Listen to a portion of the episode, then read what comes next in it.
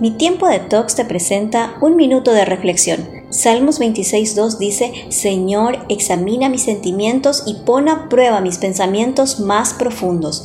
El pensamiento es real y ocupa un espacio en tu mente y cerebro. Cuando pensamos, sentimos y decidimos, se construye un pensamiento, el cual se compone de miles y miles de recuerdos, ya sean informativos, emocionales o físicos. Entonces, cuando un pensamiento activa una emoción que se conecta con los recuerdos, actuamos en consecuencia a ellos. Por ejemplo, cuando pensamos, me preocupa mi economía, o alguien de mi familia, en ese pensamiento hay miles de recuerdos relacionados con esa preocupación y detrás de cada emoción exagerada existe un pensamiento catastrófico. Por eso es importante examinar y reflexionar nuestros pensamientos para detectar el temor que lo alimenta.